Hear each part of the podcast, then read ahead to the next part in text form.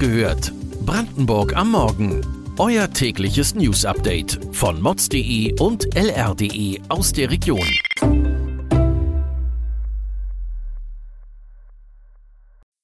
Guten Morgen Brandenburg.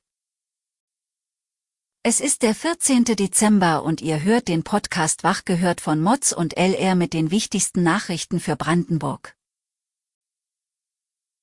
Seit knapp einem Jahr produziert Tesla in Grünheide Elektroautos.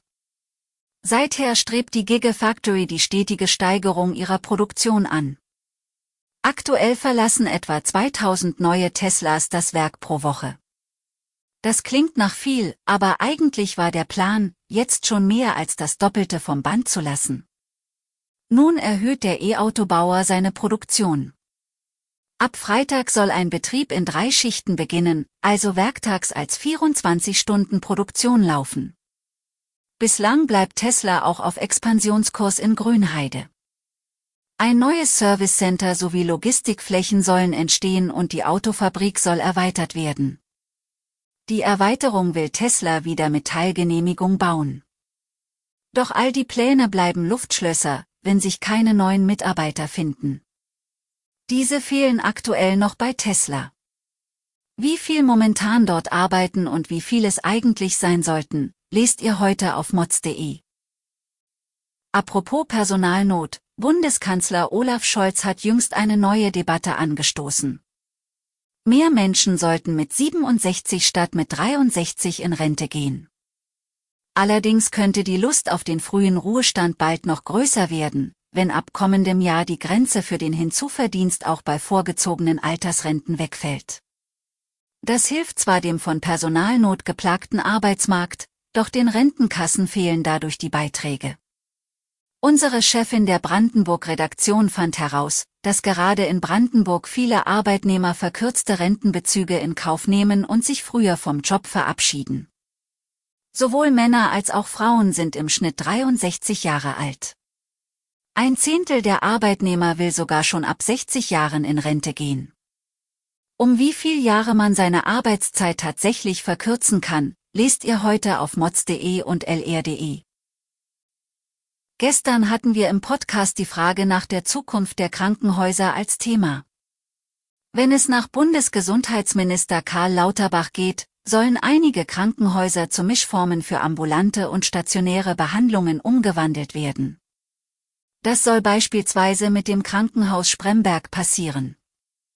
Doch dem Geschäftsführer des Krankenhauses in Forst bereiten die Pläne Sorge.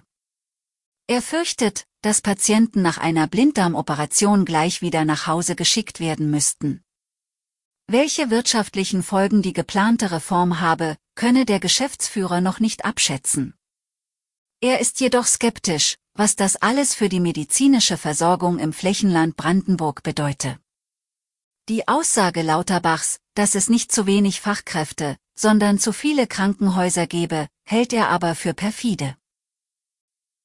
Die älteren Semester unter euch werden sich vielleicht noch an die Eröffnung des Freizeit- und Erholungszentrums in Berlin-Friedrichshain vor über 40 Jahren erinnern. Das einstige Spaßbad versprach neben einem Wellenbad auch Bowling, Billard und Darts. Doch wer als Berliner auf die Wasserrutsche will, muss nach Brandenburg fahren denn die DDR-Prestigeanlage ist schon seit langer Zeit verschlossen und gilt den Nachbarn als Schandfleck. Vor knapp 20 Jahren wurde die Anlage an einen sächsischen Unternehmer für einen symbolischen Euro verkauft, doch die Wiederherstellung blieb bis heute aus.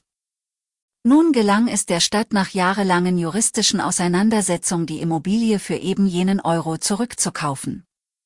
Theoretisch. Der Investor ist nun zum Bundesgerichtshof gezogen.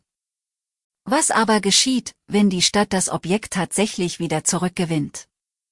Wahrscheinlich wird es abgerissen, statt wieder ein Spaßbad zu werden.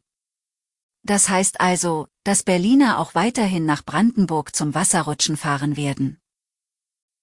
Details und Hintergründe zu den heutigen Nachrichten lest ihr auf mods.de und lr.de.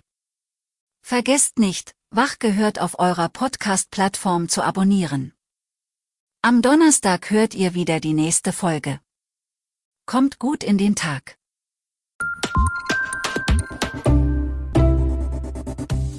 Wach gehört. Brandenburg am Morgen ist eine Produktion von mods.de und lr.de. Wir freuen uns auf euer Feedback per Mail an wachgehört.mods.de. Ihr findet uns auf allen bekannten Podcast-Plattformen. Abonniert uns für euer tägliches News-Update.